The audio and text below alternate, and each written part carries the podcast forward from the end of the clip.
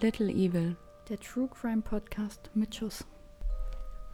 Hallo Alina. Hallo Kim. Cheers. Ah, Ah, das hat nicht schön Jetzt trinken wir geklungen. endlich mal wieder Wein und Ja. dann das. Mm. I'm sorry, Leute. Es ist übrigens auch 15.30 Uhr. Eine Enttäuschung motiviert. jagt die nächste. Ja, ich habe auch ein bisschen später eingesetzt dieses Mal, weil ich gerade ein kleines logistisches Problem hatte hier. Ja, hab, hat man gemerkt, du warst leicht verwirrt. Ja, danke fürs Gespräch. Aber das ist, wie es ist. Es ist, wie es ist. Mein Pflanzenupdate? Ach, Leute. Es ist ein einziges Trauerspiel. Aber die ist frisch. Ja, ich weiß. Oh, die ist auch ein bisschen klebrig. Ja, Und hier kommt auch was. ja, aber trotzdem. Und das hier ist. Ja, so, so. Scheiße sieht's gar nicht aus. Ah, das da unten das stirbt auch schon gerade wieder ab. Das hier? Nein, das andere. Das hier? Nein, das kleine da an der Seite. Ach, das hier. Habe ich gar nicht wahrgenommen. Ja, was willst du machen, ne? Ja, aber alle anderen Pflanzen leben. Auf deinem Wohnzimmertisch steht auch eine Tote, habe ich gesehen. Ja, aber die ist schon lange tot. Die ist instant gestorben, wirklich. Die habe ich geholt aus dem Fachhandel unseres Vertrauens und habe die hingestellt und zwei Tage später war die tot. Ich glaube, manchmal hast du auch so Pechpflanzen einfach dabei. Ja, das stimmt. Wobei du auch mit Pflanzen. Naja, die anderen habe ich noch nicht inspiziert. Die anderen haben aber alle überlebt, müssen wir sagen an der Stelle. Muss gleich erstmal einen Kontrollgang noch durchführen. Ich werde besser. Meine Nachbarn verreisen auch demnächst für mehrere Monate. Ach, Und ich habe ihnen, selbstlos wie ich bin, natürlich direkt angeboten, dass ich mich um deren Pflanzen kümmern kann. oh Gott. Rest in peace. Äh, wir schaffen das. ich bin ganz sicher, dass wir das schaffen. Ich bin gespannt. Mhm. Ich bin sehr gespannt. Ja, unser Thema heute. Ja, Kim, wir haben uns noch Haben gar nicht drüber unterhalten, was du jetzt. Also, hast du eine Dating-App? Ja, genau, unser Thema wäre nämlich eigentlich Ja. gewesen Morde über Dating-Apps. Wir haben das dann spontan ein bisschen ausgeweitet auf so komplett Social Media, Genau. Online-Apps, wie auch immer. Und ich habe tatsächlich einen Social Media-Fall. Ah, okay. Weil ich habe, also bei mir ist so beides so ein bisschen, ihr werdet dann auch sehen, wieso. Ähm, aber hauptsächlich Dating-App. Verdammt. wir haben uns natürlich im Vorfeld wieder nicht abgesprochen, haben aber gesagt, wenn wir beide dann Dating-Apps haben oder Social Media, dann können wir das andere Topic nochmal verwenden. So nicht. Mhm. Meins hätte auch zum Thema Stalking gepasst, ist mir dann aufgefallen.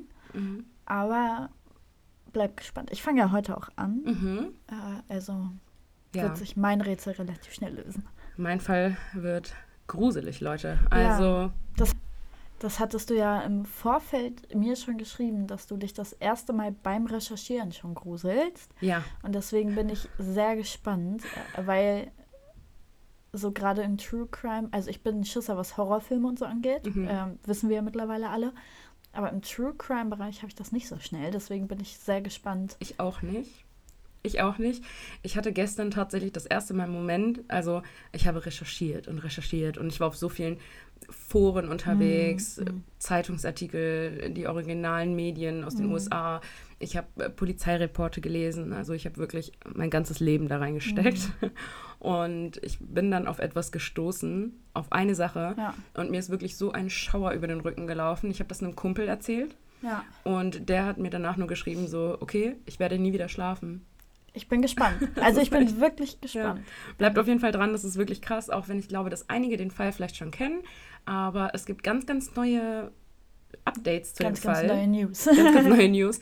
Tatsächlich vom 31.10. diesen Jahres. Ja, also ist, wirklich äh, top aktuell. Ja, wir haben heute den 4.11. Den fünften. 5.11., Mhm. falls sich das jemand fragt. Also Ja. wirklich sehr, sehr aktuell. Sehr aktuell, ja. Äh, genau. Also es wird echt spannend. Es lohnt Ich sich. bin gespannt. Dann starten wir aber mit unserem äh, Gesetz? Gesetz, genau. Aber bevor ich von dem Gesetz anfange, möchte ich nochmal für meinen Fall eine Triggerwarnung aussprechen. Oh, gut, das ist Beim, bin für dich da. Bei mir geht es um Gewalt und sexuellen Missbrauch von Minderjährigen. Darum geht es bei mir nicht. Bei mir geht es aber äh, um psychische Krankheiten, also Depressionen. Genau. Und Stalking halt, wie ich schon erwähnt hatte. Also, Obviously. Gut, okay, dann ähm, springen wir jetzt ins Gesetz. genau.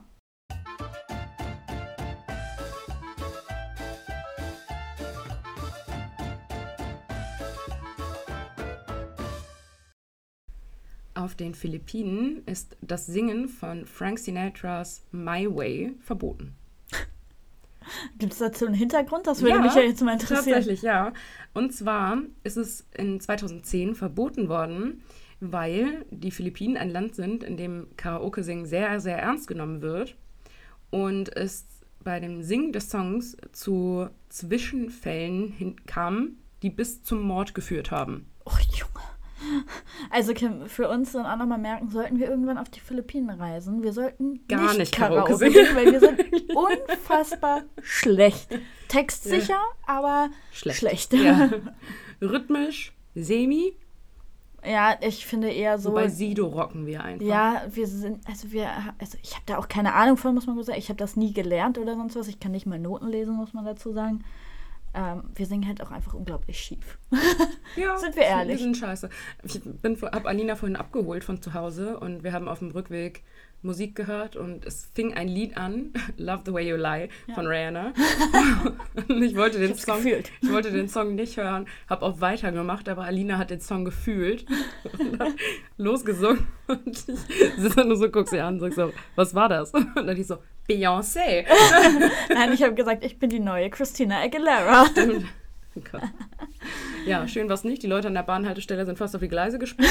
Aber ansonsten. Hauptsache, wir haben Spaß, ne? Leider keine Gesangstalente, das stimmt wohl. Nee, alle beide leider nicht. Aber textsicher, hallo. Ja, ist auch viel wert. Ja, sind manche Deutschrap Sängerinnen und Double Sänger Time nicht. machen wir mit. Ist kein Problem. Kollege Farid Bang, gar kein Thema. Okay, genug zu unseren Vorlieben, zu unseren Genau. seltsamen. Wir fangen jetzt an mit Starten. deinem Fall. Molly klickt sich durch Tinder. Sie hat keine besonderen Absichten und auch eigentlich keine Zeit für einen Partner, aber neugierig ist sie schon. Die meisten werden nach links geswiped, doch dann sieht sie ein Profil, was sie umhaut. Ein junger, sehr attraktiver Mann. Joshua. Nur kurze Zeit später heißt es dann It's a Match. Molly ist eine bildschöne Frau und hat im Juni 2016 gerade ihr erstes Jahr an der Universität abgeschlossen. Sportwissenschaft ist ihr Ding, das merkt sie immer wieder. Und sie merkt dadurch auch, dass sie sich für den richtigen Studiengang entschieden hat. Molly hat tolle neue Freunde kennengelernt, kümmert sich um ihren Instagram-Fitness-Account und kellnert noch nebenbei. Neben ihrem Uni-Stress geht sie gerne mit ihren Freundinnen aus, zumindest wenn das ihr Nebenjob zulässt. Ihre Freunde betiteln sie als immer positiv und gut gelaunt. Doch wie es hinter der Fassade aussieht, weiß kaum jemand, denn Molly leidet an psychischen Problemen und Angstzuständen. Joshua wohnt ganz in der Nähe von Kent, dem Ort, an dem Molly studiert. Das ist übrigens in, äh, im Vereinigten Königreich. England. England, genau. Alina gerade so, wie heißt das? Kurzer komplett Totalausfall. Ja. Naja, so wie mein Singapur, ne? ja, das wissen die Leute aber nicht. Mhm. Also von daher. Nach ihrem Match beginnen die beiden zu schreiben. Bald waren die täglichen Konversationen nicht mehr wegzudenken. Im November vereinbaren sie endlich das lang ersehnte Treffen. Sie haben tatsächlich auch im Juni angefangen zu schreiben, also die haben sehr, sehr lange vorher nur über Textnachrichten etc. kommuniziert. Es läuft fantastisch. Die beiden frisch Verliebten haben viel Spaß, ziehen durch Bars und Diskos, aber genauso können sie ganz ernst und offen miteinander sprechen. Molly erzählt ihren Mädels ganz schnell von dem tollen Mann, den sie kennengelernt hat. Joshua wird ihr erster Freund und sie ist ganz fest überzeugt, er ist der Richtige. Molly vertraut ihm zu 100 Prozent und redet mit ihm auch über ihre psychischen Probleme. Als Joshua ihr dann eröffnet, er leide ebenfalls an Angstzuständen und zusätzlich an Depressionen, war alles für sie noch plausibler. Er musste der Richtige sein. Schließlich können sie sich gegenseitig Halt, halt geben und unterstützen in den schweren Phasen. Was Molly nicht weiß, ist, dass es sich bei Joshuas Art und Weise um eine Masche handelt und Molly nicht die erste ist. Rückblick. Vier Jahre zuvor lernt Joshua Alexandra kennen. Alexandra hat eine neue Nachricht auf Facebook. Sie ist von Joshua. Schnell schreiben die beiden viel und wollen sich für ein Date treffen. Alexandra merkt jedoch schnell, dass Joshua eigentlich nicht so ihr Typ ist. Sie teilt ihm das also mit, dass es für sie kein zweites Treffen geben wird. Doch Joshua kann das nicht akzeptieren. Er bombardiert sie mit Nachrichten, Anrufen und Drohungen. Zunächst freundlich, später doch immer aushorchender und aggressiver. Als die junge Frau in den Urlaub fliegen möchte, droht er ihr sogar hinterherzukommen, um sie im Meer zu ertränken. Wenn sie mit ihren Freunden feiern ist, ist er auch auf einmal da und macht Fotos von ihr, um diese anschließend zu posten und sie zu demütigen. Als er herausfindet, wo sie wohnt, hat Alexandra endgültig die Angst gepackt. Alexandra wendet sich an die Polizei, doch nichts geschieht. Eines Abends möchte sie auf eine Feier und bekommt massenhaft Anrufe. Alles Anrufe von Joshua. Als sie wirklich abgenervt ist, geht sie ans Telefon und Joshua berichtet ihr, dass zu Hause auf sie eine große Überraschung wartet. Panisch verlässt Alexandra die Feier und fährt nach Hause. Alleine? Hm. Oh Gott. Sie findet ihr Auto mit vier zerstochenen Reifen vor. Bereits zum dritten Mal wendet sich die junge Frau an die Polizei, währenddessen fährt ihr Stalker mit dem Auto an ihr vorbei. Zwei Wochen später bricht das Stalking abrupt ab, doch bei Molly sollte sich das nicht so leicht beenden lassen. Und somit zurück zu Molly. Ihre Freundinnen sind von Joshua im Gegensatz zu ihr nicht begeistert. Sie finden ihn irgendwie komisch. Dazu kommt, dass er Molly versucht, den Kontakt zu ihren Mädels auszureden. Sie habe ja schließlich ihn als Stütze. Auch Molly sollte bereits im Januar merken, dass Joshua, Joshua doch nicht so ein toller Typ ist. Denn im Januar steht die Klausurenphase an. Molly hat viel zu tun und deutlich weniger Zeit. Joshua konnte das alles nun gar nicht verstehen. Zunehmend aggressiver fordert er sie auf, weniger zu lernen, um mehr Zeit mit ihm zu verbringen. Hm, gesunde Beziehung. Daraufhin folgt eine Trennung. Doch Joshua konnte nicht ablassen. Er verspricht ihr, sich zu ändern. Im Gegensatz zu ihren Freundinnen und ihrer Familie glaubt Molly Joshua. Während sie wieder zusammen sind und Molly ihn für schuldig für die Trennung hält, manipuliert er sie, um ihr einzureden, dass allein sie schuld an der Trennung ist. Wie man sich vielleicht bereits denken kann, ändert sich nichts an der Beziehung, trotz seiner Versprechen. Er kontrolliert sie, demütigt sie und manipuliert sie. Es ist nicht mehr daran zu denken, dass sie sich allein mit ihren Freundinnen oder der Familie trifft. Selbst wenn sie es alleine plant, lädt er sich selber ein. Mit einem gemeinsamen Urlaub auf Teneriffa möchte Molly ihrem Joshua eine letzte Chance geben. Doch während des Urlaubs spitzt sich die Lage zu. Ihre Freunde und Familie bekommen besorgniserregende Textnachrichten. Sie berichtet davon, dass sie sich vor Joshua fürchte, aber gerade nicht so wirklich sprechen kann, da er sie kontrolliere. Mhm. Zurück in Kent wiegt sie sich in Sicherheit. Nur zwei Tage später feiert Molly ihren 23. Geburtstag. Natürlich auch mit Joshua. Seit Tagen herrscht arger Streit zwischen den beiden und das sollte sich auch an dem Abend nicht ändern. Joshua machte keinen Halt mehr, weder vor Freunden noch vor Familie. Er treibt es so weit, dass Molly sich noch während ihrer eigenen Geburtstagsfeier von ihm trennt. Oh. Es ist wie ein Schalter, der sich in seinem Kopf umlegt. Plötzlich sind seine Augen leer und der Blick voller Hass. Er brüllt und bedroht alle Anwesenden. Aus Angst vor ihm, ihrem nun Ex-Freund, blockiert sie ihn noch dieselbe Nacht auf allen Social-Media-Kanälen. Doch das sollte Joshua nicht aufhalten. Er verbreitet Lügen wie eine Kokainsucht auf Facebook und demütigt sie. Um sicher zu sein, dass sie die Posts auch sieht, verlinkt er Freunde und Familie. Nun blockieren auch alle anderen Joshua. Doch auch das sollte ihn nicht aufhalten. Er ruft einfach die Freunde und Familie an und schreibt ihnen Textnachrichten. Was Molly besonders besorgt, sie ist bald zwei Wochen alleine zu Hause, denn ihre Eltern fahren in den Urlaub. Auch seine kryptischen Posts machen alle nichts besser. Zeilen wie, da kommt noch mehr auf dich zu, gehören mittlerweile zum Alltag. Also die kriegt ihr dann immer per Screenshot mhm. zugeschickt von Leuten. Mollys Mutter hat genug. Sie drucken Screenshots von den Posts aus und gehen damit zur Polizei.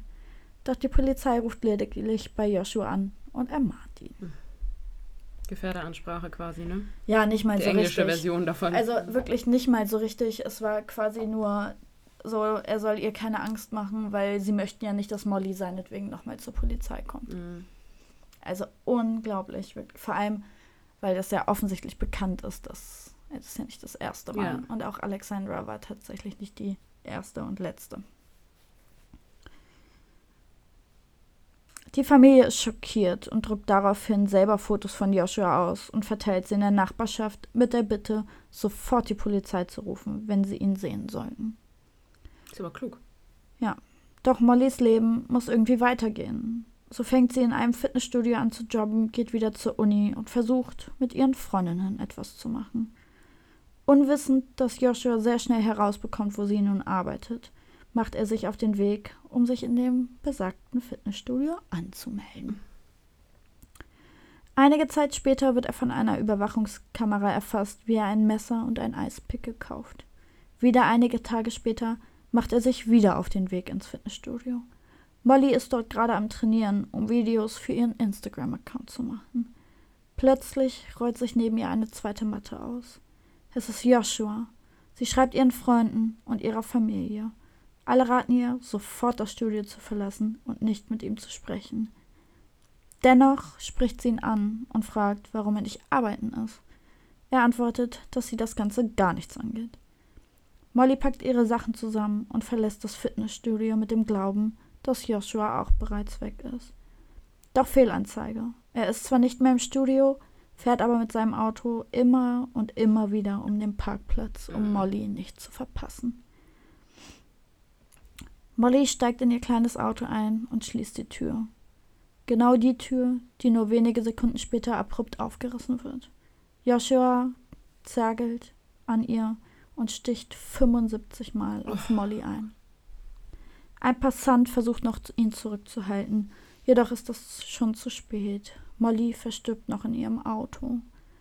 Durch den Passanten, der, muss man ihm ja sagen, trotz dass er ein Messer und alles hatte, echt festgehalten hat, er Mhm. weggezogen hat und allem drum und dran, konnte Joshua am Tatort von der Polizei festgenommen werden.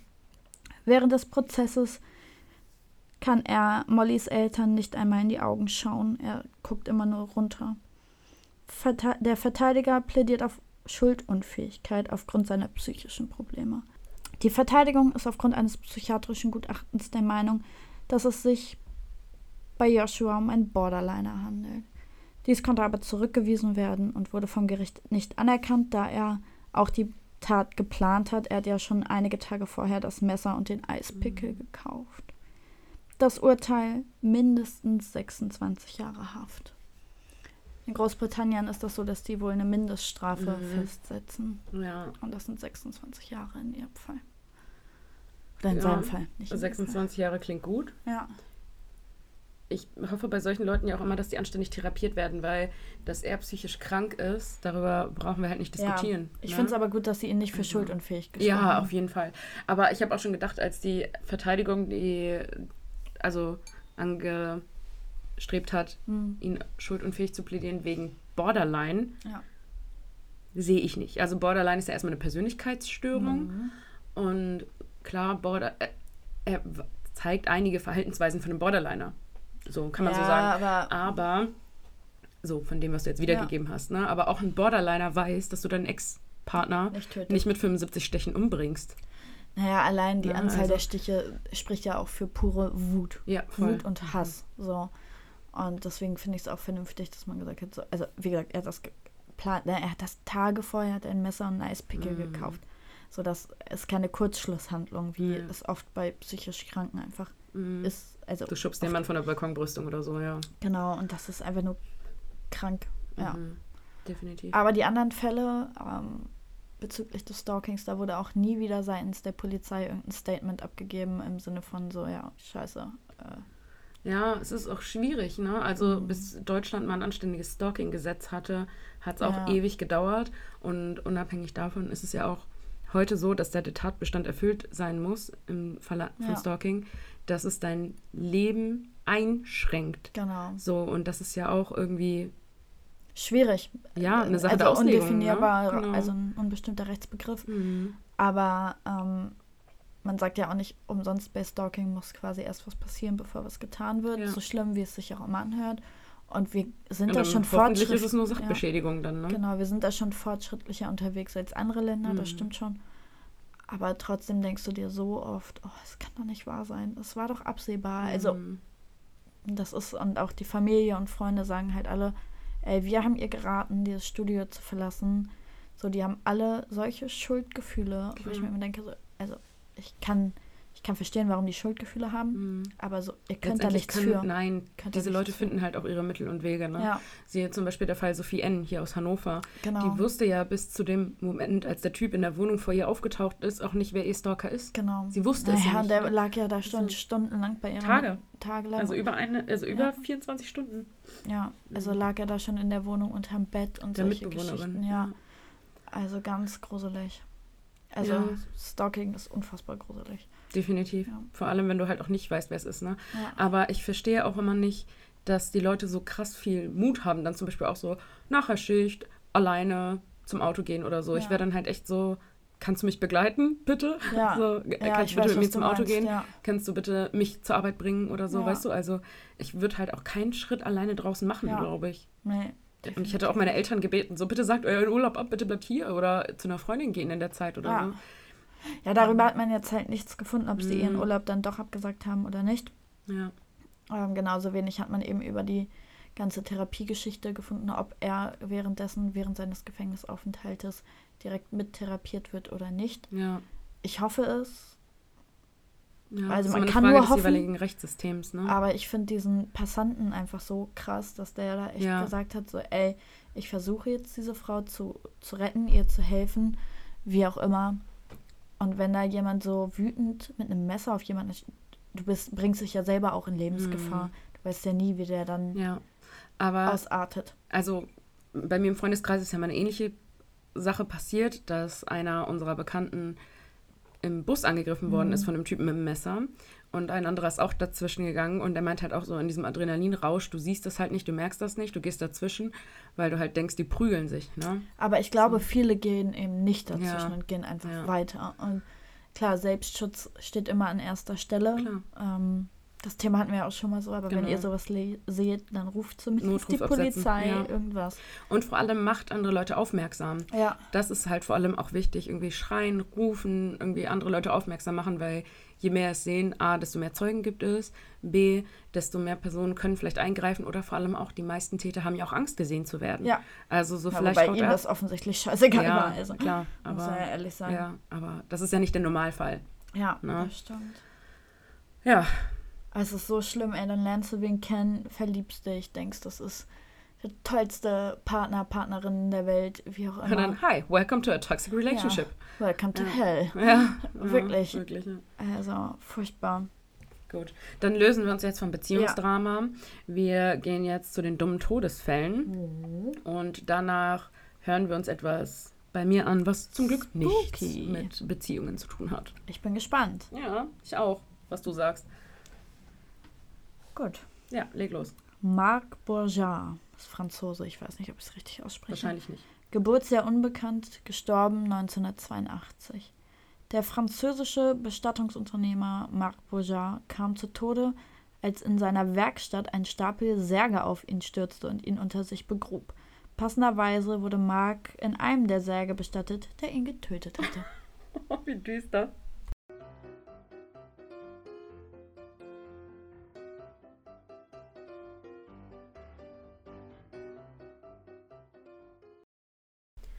Soll ich dir jetzt erst sagen, was ich davon denke? Oder, also erst sagen, ob ich denke, ob es richtig oder falsch ist und dann begründen oder soll ich erst begründen und. Begründe erst und sag dann. Okay, also erstmal finde ich es ganz seltsam, dass ein Franzose, der 1982 gestorben ist, nicht wissen, also dass die Leute nicht wissen wollen, wann er geboren ist. Das erscheint mir ein bisschen zu spät, ehrlicherweise. Es ist, ja, also jetzt im 16., 17. Jahrhundert, ne, Ja, so, gut. pff, ne, shit happens. Oder auch in anderen Ländern, also zum Beispiel Syrer oder so, die hierher kommen, sind halt auch ganz oft das Datum 1.1., ne, Geburtsdatum 1.1. Ja, Aber haben zumindest das- das Geburtsjahr an der Stelle. Wobei, äh, ich habe ich kenne auch einen, der ist angeblich am 01.01.1997 geboren. Ich schwöre dir, der ist nicht jünger als ich. Ich bin mir zu 100% sicher. Aber ist auch egal. Und ja, dementsprechend glaube ich, dass jemand, der 1982 gestorben ist, bestimmt schon wusste, wann er geboren ist. Oder dass es jemand in seinem Umfeld wusste. Oder dass es eine Geburtsurkunde gab, damals auch schon irgendwie. Mhm. Das halte ich für unwahrscheinlich. Mhm. Dann halte ich für unwahrscheinlich, dass irgendwer so asozial ist, ihn in einem der Särge zu Ich bestatten, finde es so witzig. dem Entschuldigung. er, an denen er gestorben ist. Außerdem glaube ich auch, dass so die meisten Särge sind ja aus Holz. Hm. Die zerbersten doch, wenn sie dir auf den Schädel knallen oder whatever. Ist ja die Frage, wie viele es sind.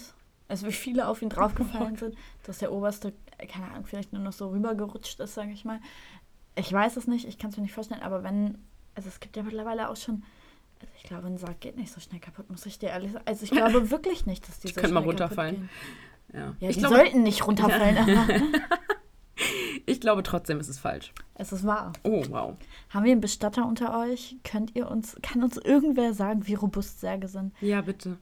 Lass uns mal einen Test, also einen Test machen. Na, oh Doch, wir machen ein Experiment. Wir legen Alina in so einen Sarg und schmeißen den ein bisschen hin und her. ich denke nicht. Ich Sei mal nicht so prüde.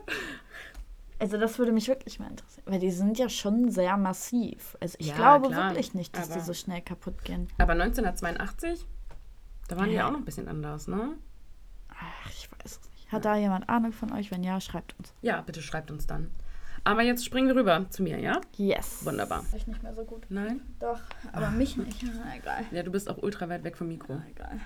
Du musst es dir auch gar nicht so bequem machen. Du musst zwischendurch auf jeden Fall deine qualifizierte Meinung abgeben. Ob die so qualifiziert ist. Wir befinden uns in Delphi, Indiana, USA. Die Amerikaner nennen es übrigens auch Delphi, aber ich kann das nicht durchziehen, deswegen werde ich weiterhin Delphi sagen. I'm sorry. Und im Jahr 2017. War noch nicht so lange. Naja, ist frisch. Da ist mein Mord ja auch passiert in Mhm. 17. Ja. Abigail Williams, 13 Jahre alt, und Liberty German, 14 Jahre alt, besuchen die 8. Klasse der Delphi Community Middle School.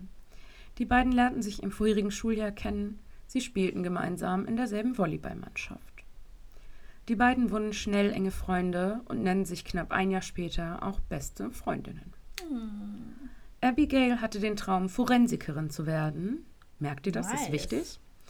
Und Liberty träumte davon, später Naturwissenschaften zu unterrichten.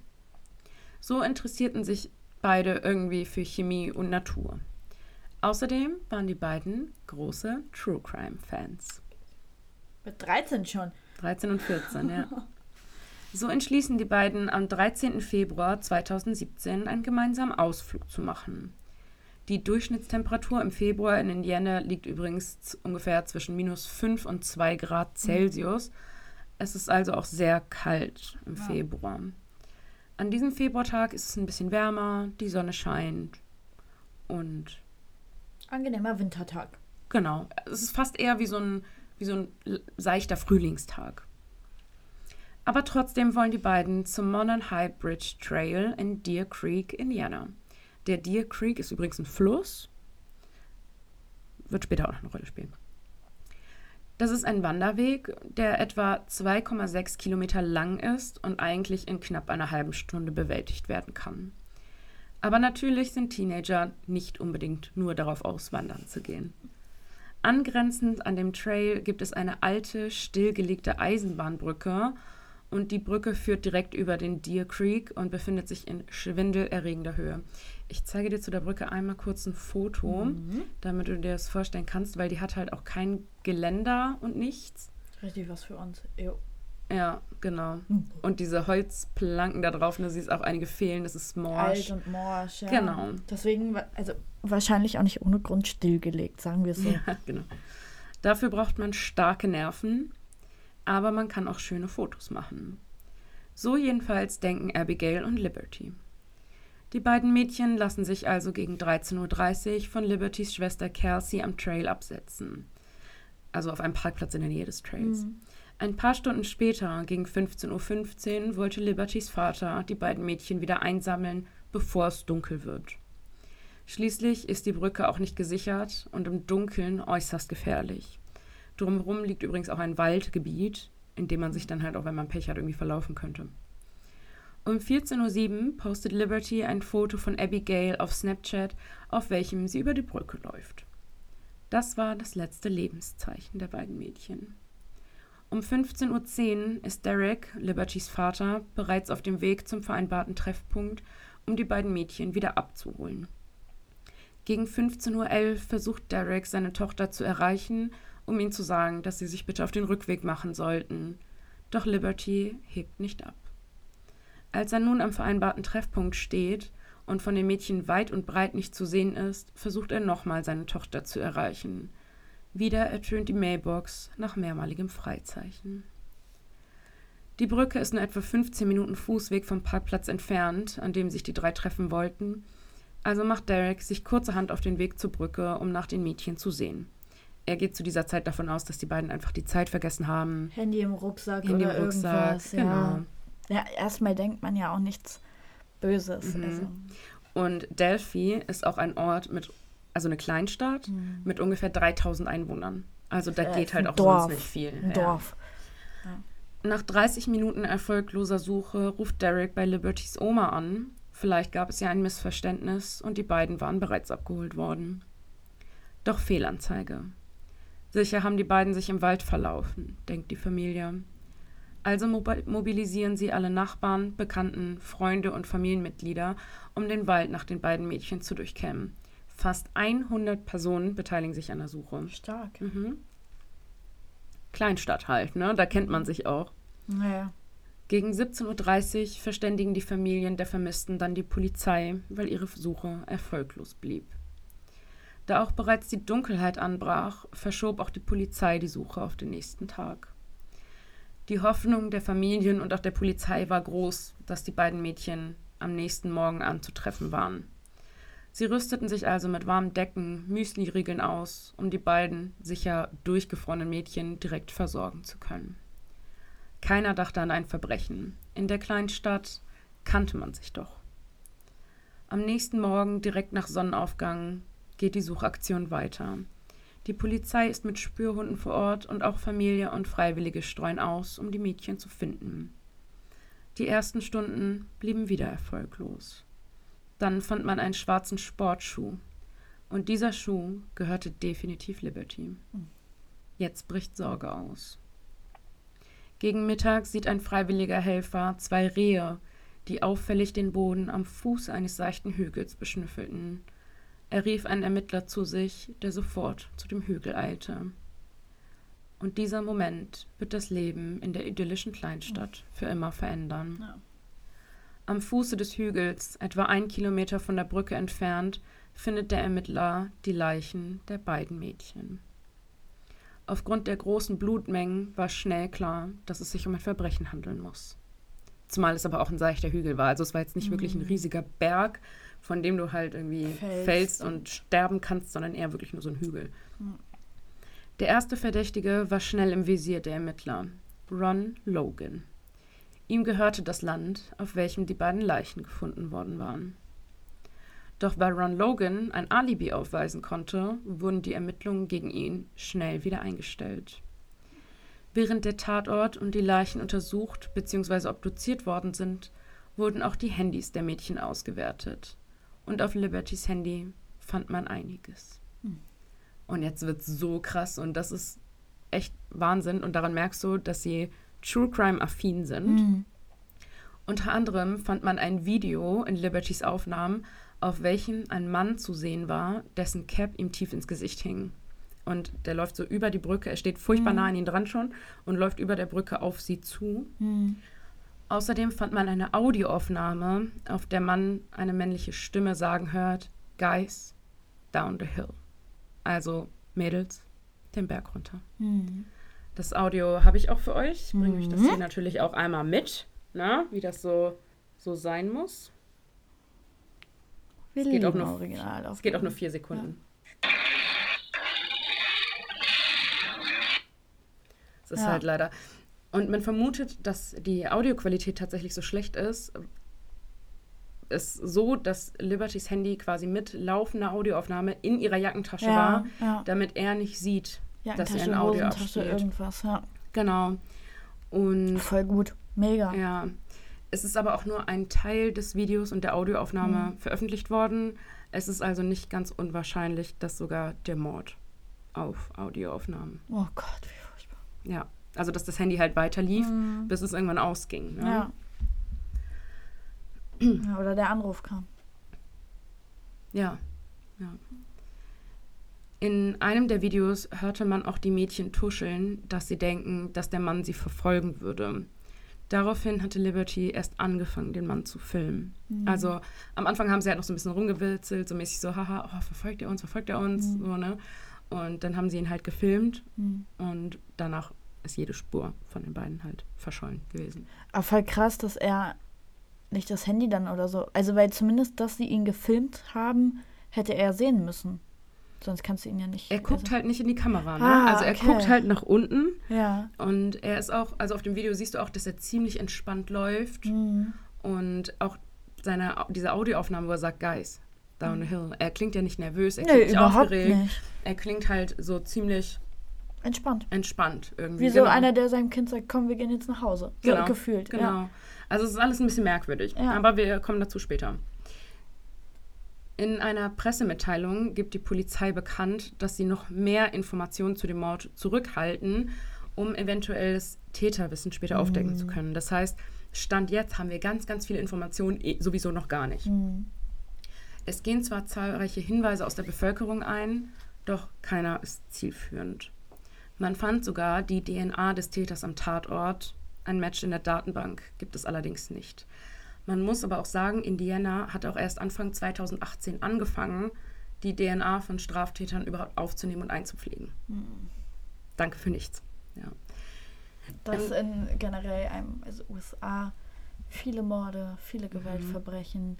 Ja, also Fingerabdrücke und sowas haben sie ja vorher schon genommen, nur halt eben keine DNA. Im September 2017 nimmt die Polizei dann Daniel J. Nations fest.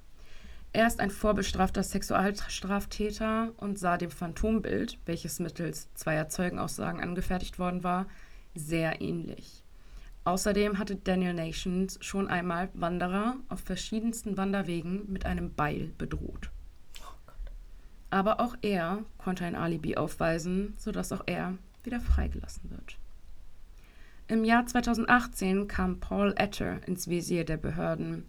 Gegen ihn lag ein Haftbefehl wegen Vergewaltigung vor. Auch er hatte Ähnlichkeit mit dem Phantombild, doch bevor die Polizei ihn festnehmen konnte, suizidierte er sich. Danach kam die Polizei erst einmal nicht mehr weiter. Immer wieder gab es Pressekonferenzen, in welchen die Polizei die an die Bürger appelliert, sich zu melden, wenn sie sachdienliche Hinweise hätten oder den Täter kannten. Die Polizei war sich sicher, dass der Täter sich im Ort sehr gut auskennt, denn der Trail war ziemlich belebt. Hätte er die Mädchen schon vom Parkplatz aus verfolgt, so hätten ihn mehr Zeugen gesehen. Ebenso, wenn er an der Brücke herumgelungert und auf ein Opfer gewartet hätte. Fast unentdeckt fand der Täter seine Opfer und konnte anschließend mit offensichtlichen Blutspuren am Körper ungesehen wieder verschwinden. Ja. Was aus meiner Meinung ja erstmal für diesen Ron Logan spricht, der sein Haus da halt irgendwie um die Ecke hat. Ja, schon, aber irgendwie, wenn der, ja, weiß ich nicht, also es wäre auch ein bisschen auffällig.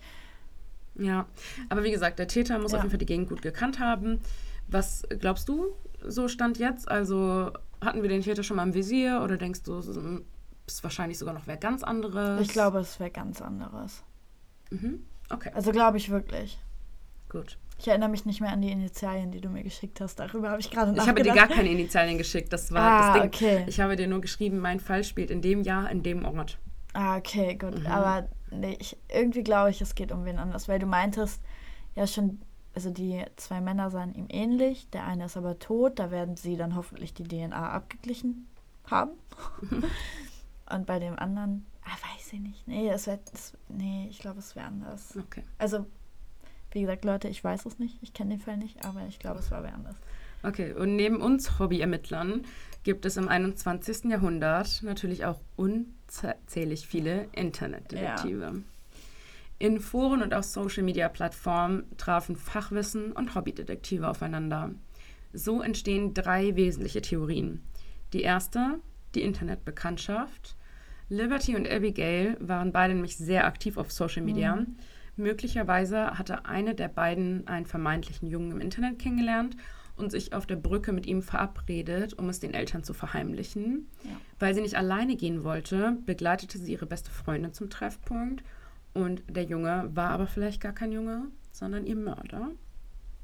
Die zweite Theorie, der Polizist, und jetzt wird's crazy, nämlich ist die zweite Theorie die, dass der Sheriff aus Delphi, Toby Leisenby, der Täter ist.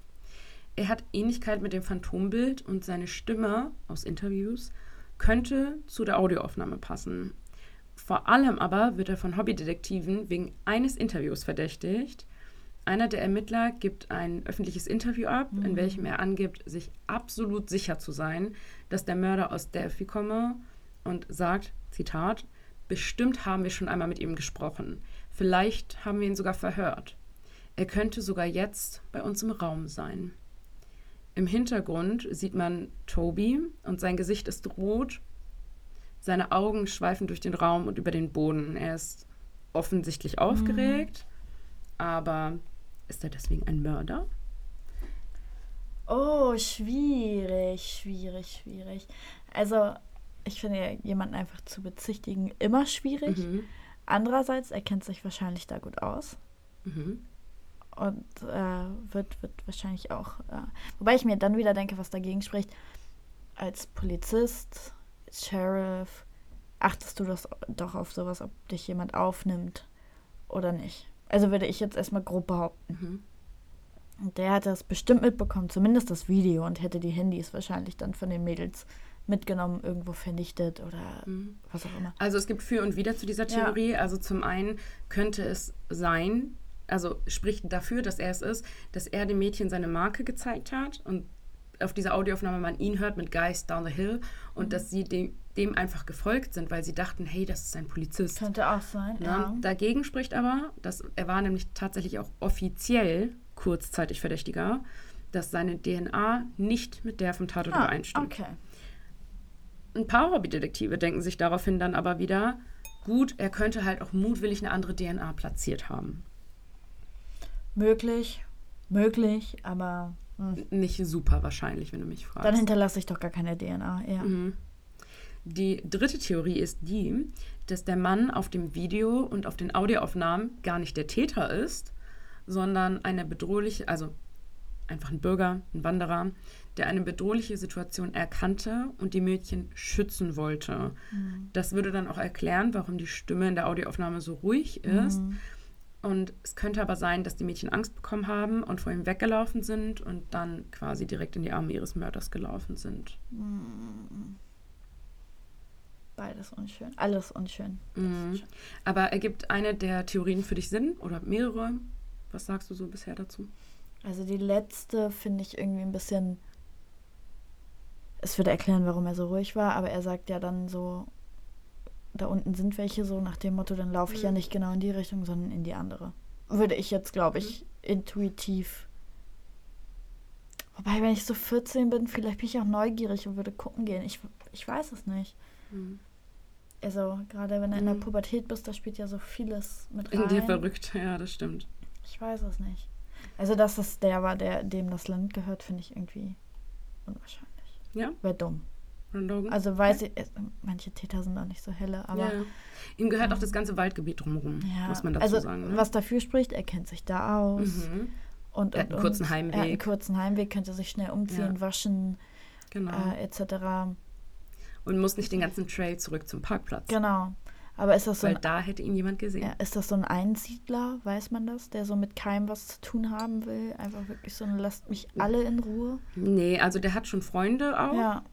Und ihm gehört halt viel Wald Mhm. auch, deswegen lebt er auch da draußen. Und Deer Creek, also diese Region, da weshalb man Mhm. halt auf, über den Parkplatz muss. Es gibt halt nur zwei Möglichkeiten, aus diesem Gebiet rauszukommen, weil das wirklich ein Stück außerhalb Mhm. von Delphi liegt. Und es gibt halt eine Straße, die auch gar nicht am, durch den Ort dann führt, Mhm. sondern komplett raus quasi aus der Gegend.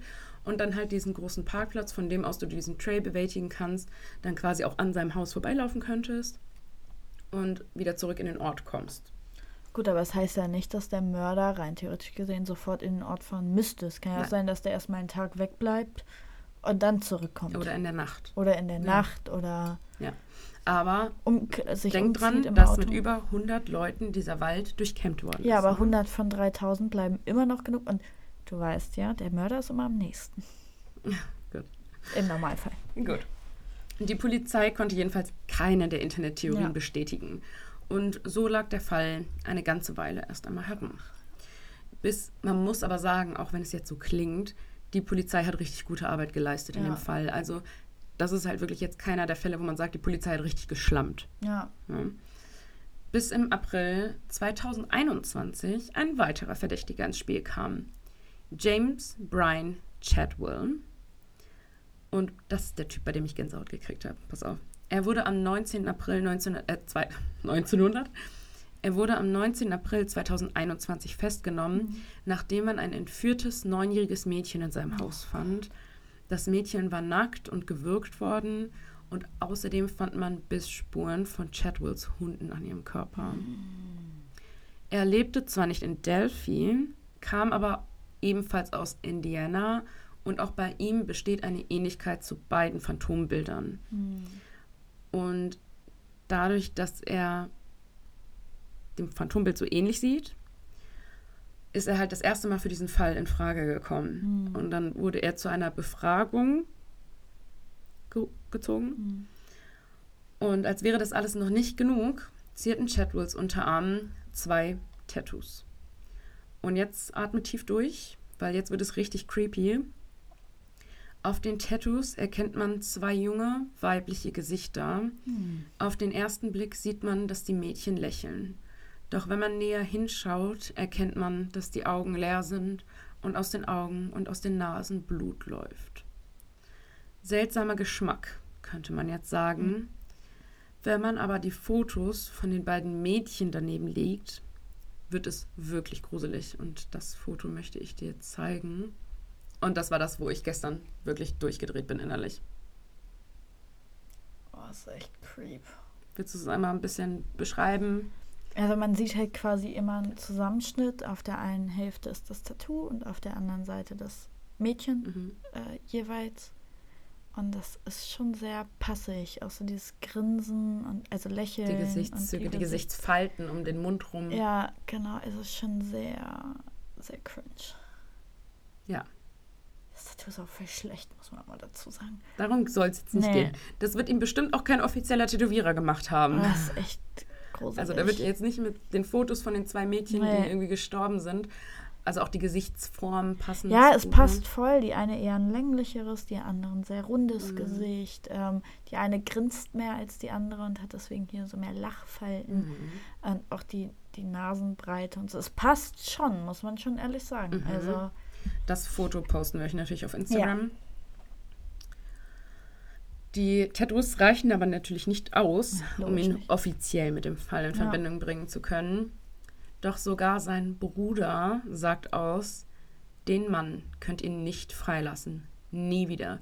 Sperrt ihn in eine Zelle und werft die Schlüssel weg. oh Gott.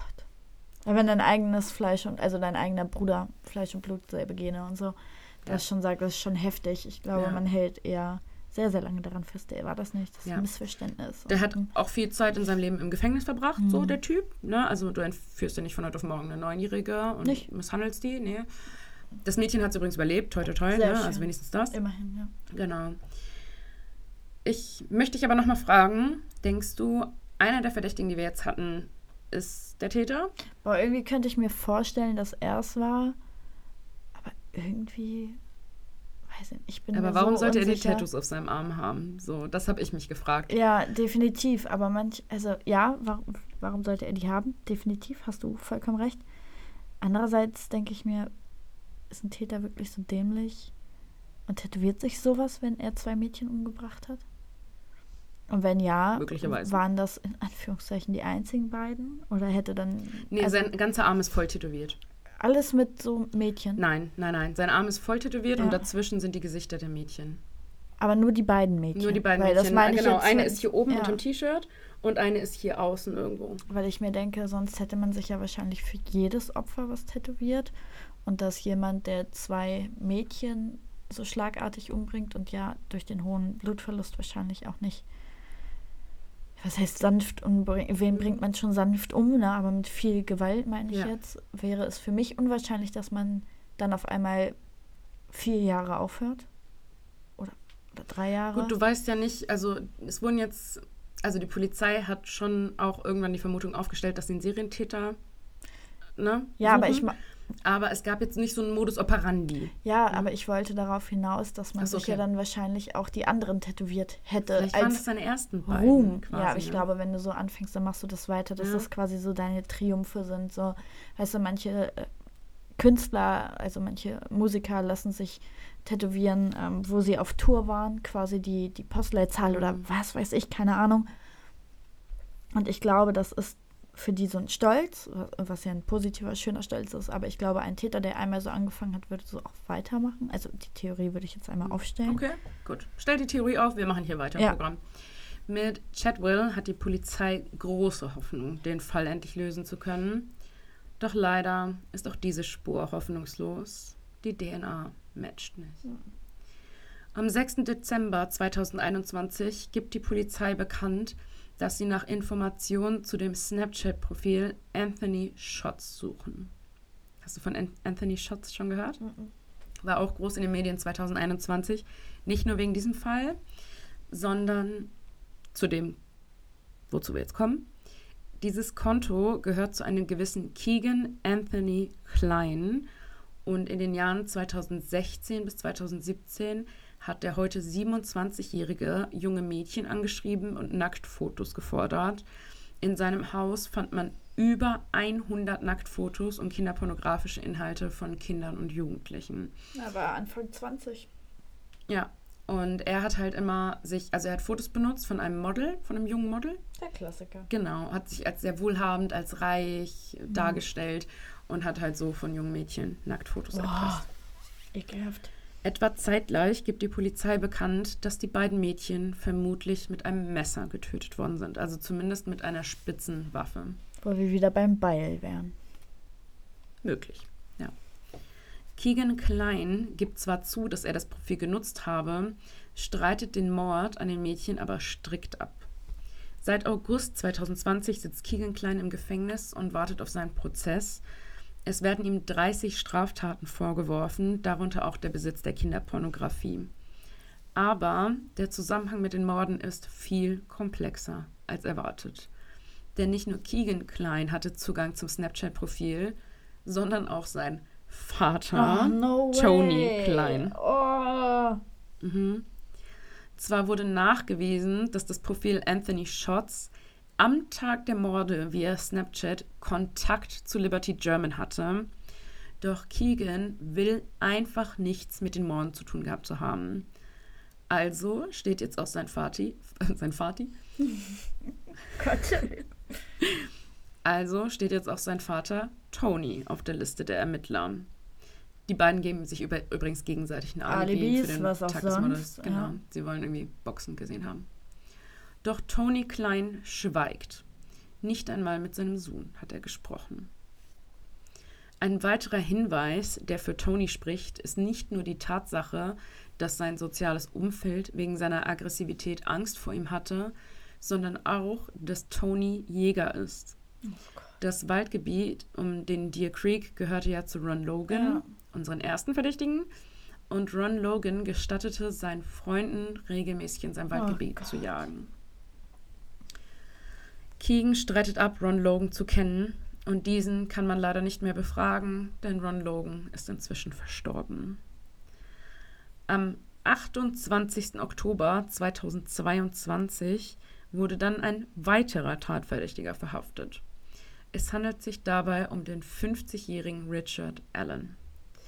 Richard Allen war Helfer in der Apotheke in Delphi und am selben Tag, post, also am Tag der Festnahme von Richard Allen, postet Kelsey German, also die Schwester von Liberty, auf Twitter, übersetzt, Zitat, Ich bin sehr dankbar für euch alle, aber ich werde jetzt noch keine Fragen beantworten. Am Montag um 10 Uhr findet eine Pressekonferenz statt. Wir werden dann mehr sagen. Heute ist der Tag. Und ein lilanes Herz. Hm. Hat da jemand DNA-Beweise? Tudu. Am Montag, 31. Oktober 2022, eröffnet der Sheriff die Pressekonferenz mit den Worten, ich weiß, dass alle heute endgültige Details zu dieser Verhaftung erwartet haben, aber heute ist nicht dieser Tag. Die Familie German ist bei der Pressekonferenz live dabei, alle zusammen in grauen T-Shirts mit der Aufschrift Today is the day. Wir können also davon ausgehen, dass die mehr wissen als wir. Hm. In der Pressekonferenz heißt es aber auch, die Verhaftung von Alan ist ein Schritt in die richtige Richtung. Und sorry Leute, das war's jetzt. Aber, Wie deprimierend. So was Ja. bringst du in letzter Zeit öfter. Ich finde das nicht in Ordnung. aber bei Instagram gibt es dann die Auflösung. Nein, Spaß. Wir werden es hier dann auch nochmal sagen, wenn sie da ist. Aber bei Ihr habt Instagram erfahrt ihr es vorher. Ihr habt offiziell die Erlaubnis, böse Nachrichten an Kim zu schreiben. Es tut mir leid. Es tut mir leid. Aber wie crazy ist das, dass sie einfach ein Video von ihm gemacht haben? Wie kann man ja, so voll gut. sein? Voll gut, wirklich. Also scheiße, dass sie nicht. Und weißt du, was richtig gruselig ist an Richard Allen? Seine Ex-Frau hat ein Foto veröffentlicht, ne? Hm. Das war relativ kurz nach den Morden. Da saß sie mit ihm zusammen in einer Bar und hat halt quasi so ein Selfie gemacht. Hm. Ja. Und im Hintergrund, also du siehst ihn und im Hintergrund hängt das Phantombild von dem Täter. Und er sieht so aus. Und er sieht natürlich so ähnlich aus, sonst wäre er ja nicht in Frage gekommen, ja. Eieieiei. Mhm. Das ist so creepy, dieses Foto. Das können wir euch auch veröffentlichen, wenn ich dran denke. Ich habe echt viele Fotos für euch zu dem Fall. Aber Vielleicht können wir auch ein paar mit in die Story machen, dass wir Ja. nicht alles in einem. Also bis zu zehn Genau. Fotos können wir im Post machen, glaube ich. ja.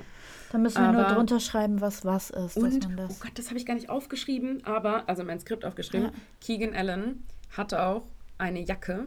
Also es gibt ein Foto von Mhm. ihm mit einer Jacke, die so aussieht wie die Jacke von dem Typ aus dem Video von den Mädchen. Also das ist das Foto, mit dem die Polizei gefahndet hat. Also das ist der das Typ aus ist dem quasi Video. das aus dem Video, ja. Mhm, genau. Und das ist er. Ja, aber das Jacke. ist, das ist aber nicht der Mann da. Also so die Jacke passt, aber nicht das Gesicht und so meine ich. Aber Das erkennst du da doch gar nicht. Da Doch, ist er von der Seite abgebildet. Nein, der sieht so sieht aus. ah, okay, ja gut. Aber das ist halt 2022, ne? Ja, So, und das hier muss ja auch nicht direkt aus demselben ja. Zeitraum sein. Und Aber die Jacken ich, sind halt also ähnlich, jetzt mal ne? ohne Scheiß, also mir stellt sich gerade so die Frage, Mhm. was hat er mit den zwei Mädels gemacht, dass er beide ermorden konnte, ohne dass eine wegläuft oder oder irgendwie sich wehrt oder Bedrohung, aber weiß guck mal, ich warte mal, nicht. hier ist der, also das ist der Typ Hm, und das ist das erste Phantombild. Ja, weiß ich nicht. Also ja, passt schon. Und das ist 2022, Ja. ne? Nicht vergessen. Also Ja, ich weiß ja. das ist halt fünf Jahre später. Ja. Also es ist schon, könnte, könnte schon hinhauen. Ja. Man muss aber auch dazu sagen, die beiden Phantombilder, weshalb ich immer wieder gesagt habe, sieht einem Phantombild Mhm. ähnlich, sieht zwei Phantombildern ähnlich, ist, dass es halt eine Augenzeugin gab, die am Tag nach der Morde direkt ein Phantombild Mhm. abgegeben hat oder eins erarbeiten hat lassen. Und dann gab es noch einen Zeugen, der hat sich erst Monate später gemeldet. Deswegen sind Zeugenaussagen ja auch die unzuverlässigsten Aussagen. Genau. Das ist einfach so. Und dementsprechend sehen die Bilder aber unterschiedlich aus. Ja, gerade weil Ja. du dich selber auch manipu also deine Erinnerung Erinnerung manipulierst, an- ja. manipulieren kannst. Wie gesagt, deswegen sind Zeugenaussagen auch die, ich sag mal, schlechtesten Beweise, Ja, die es gibt. Ähm, Das stimmt, zumindest vor Gericht. Und ah, das ist crazy. Ja, krass. Äh, wir halten, Kim hält euch auf den Laufenden. ja. Wie bei anderen 88 Fällen irgendwie gefühlt auch. Hey, Ähm. einen haben wir schon mal aufgelöst dann noch. Bei einem gab es irgendein News, das haben wir in die Story gepostet. Und Das war aber Highlights. keiner von den offenen. Die, äh, wir haben ja einmal das offen, das war glaube ich auch in London, wo die in dem Unterholz gefunden Ja. wurden. Die Schwestern? Genau, die Schwestern. Und Nee, der war nicht offen. doch, der war. Da war nur das Urteil offen, ja. ja, genau. Aber den Täter ja. haben sie, ja. ja. Ja, Mhm. aber das Urteil war offen. Ja. Das meine ich. Und noch einer auf jeden Fall. Mhm. Also, Ja, aber den Fall behalte ich im Blick. Also der hat, hat mich komplett zerstört gestern. Ja. Ich saß halt, Das ist schon crazy. ich wusste ja. ja sofort, als wir auf Social Media erweitert haben, dass ich den Fall machen will. Mhm. Ich kenne den halt auch noch aus 2017 und ich hatte den so das letzte Update aus 2018 Ja. noch auf dem Schirm. Dass der jetzt gerade so aktuell ist noch, das ist wirklich Zufall. Also ich habe es nicht mitbekommen, muss ich sagen. Aber es ist, Ist auch hier so, nicht so in den Medien. es ist so krank. Und als ich dieses Foto gesehen habe, wirklich von diesem Typ mit diesen Tattoos, Mhm. das war vielleicht halb zehn am Abend gestern noch, als ich das Mhm. Skript zu Ende schreiben wollte. Und ich habe dieses Foto gesehen und ich sitze alleine in meiner Wohnung, nahezu im Dunkeln, weil wir sollen Strom sparen. Dong. So, ich habe so mein iPad, mein Laptop, mein Handy, ich bin überall so am rumgoogeln. Das zum Ich- Thema Strom sparen. iPad, Laptop und. Aber alles nicht am Strom angeschlossen. Musst du aber irgendwann. aber Mensch, Akkubetrieb genutzt. Ähm, ja, auf jeden Fall so alle Medien offen. Ne? So auf der einen Seite habe ich dann irgendwie gegoogelt, auf der anderen Seite eine Doku geguckt, dann immer ja Faktenchecks Ja. Ne? und dann parallel mein Skript geschrieben und so. Und dann mache ich, also will ich diesen Typen googeln, also mit den Tattoos. Ja. Und dann kommt direkt dieses Foto mit diesen Tattoos und ich saß da und dachte, nein, nein, nein, nein, nein, I can't do this. Und dann musste ich wirklich mal aufstehen und 15 Minuten Pause machen Ja, einfach mal. und raus, dachte ne? so, uff. Also da ist mir wirklich so ein Schauer über den Rücken Ja, gelaufen, weil ich so dachte ich. so, wie kann man so ein gottverdammter Creep sein? Also wir wissen ja jetzt, dass er nicht der Täter ist. Ja. Dementsprechend hat er das wahrscheinlich nur aus Provokation gemacht, weil er ja auch aus Indiana kommt. Das kann gut sein. Höchstwahrscheinlich. Wer weiß, was das für ein komischer Dude Aber ist. selbst aus Alter. Provokation bist du bescheuert, Alter. Ja, das schon. Also, es gibt viele hässliche Tattoos, brauchen wir uns nicht drüber Ja. unterhalten. Wie gesagt, das wird auch kein professioneller Tätowierer gewesen sein. Das war wahrscheinlich Aber so ein das ist- Hinterhof das ist- Drogenjunkie. das ist nicht nur hässlich, das ist auch noch strange. Es ist creepy as fuck, So. wirklich. Das Wirklich ist auch noch strange. Genau. Aber ja, crazy. Cra crazy Fall auf jeden Fall. Mhm. Guter und schlimmer Fall. Na, du weißt, was ich Mhm. meine. Mhm. Ein Fall, der irgendwie viel zum Rätseln offen lässt, was ich Mhm. immer ganz gerne mag. Ich mag das auch gerne. Ja, also irgendwie ist es deprimierend, aber irgendwie mag Ja. ich es auch gerne. ähm, und wir bleiben gespannt, was dabei Mhm. rauskommt. Ich hoffe, dass man dann wirklich den Täter gefunden hat oder noch findet, falls er es nicht sein sollte. Mhm. Whatever. Ähm, crazy. Ja. Gut, dann schließen wir ab für heute. Oh, ich wollte das nicht mehr sagen. Ich habe es lange nicht mehr gesagt, okay? Warte. Ich habe das lange nicht mehr Ja, gesagt. Nein, Gut. wir hören auf für heute. Genau, wir sind auch schon bei einer Stunde und zwei Minuten in der Rohdatei. Ja. Für euch sind das jetzt wahrscheinlich 57 Minuten. Ja. 57, 58. wir hören uns in zwei Wochen wieder. Genau. Und folgt uns auf Instagram unter little.evil.podcast. Lasst nette Bewertungen da. Und That's the wir deal. Dann. Bis dann. Tschüss.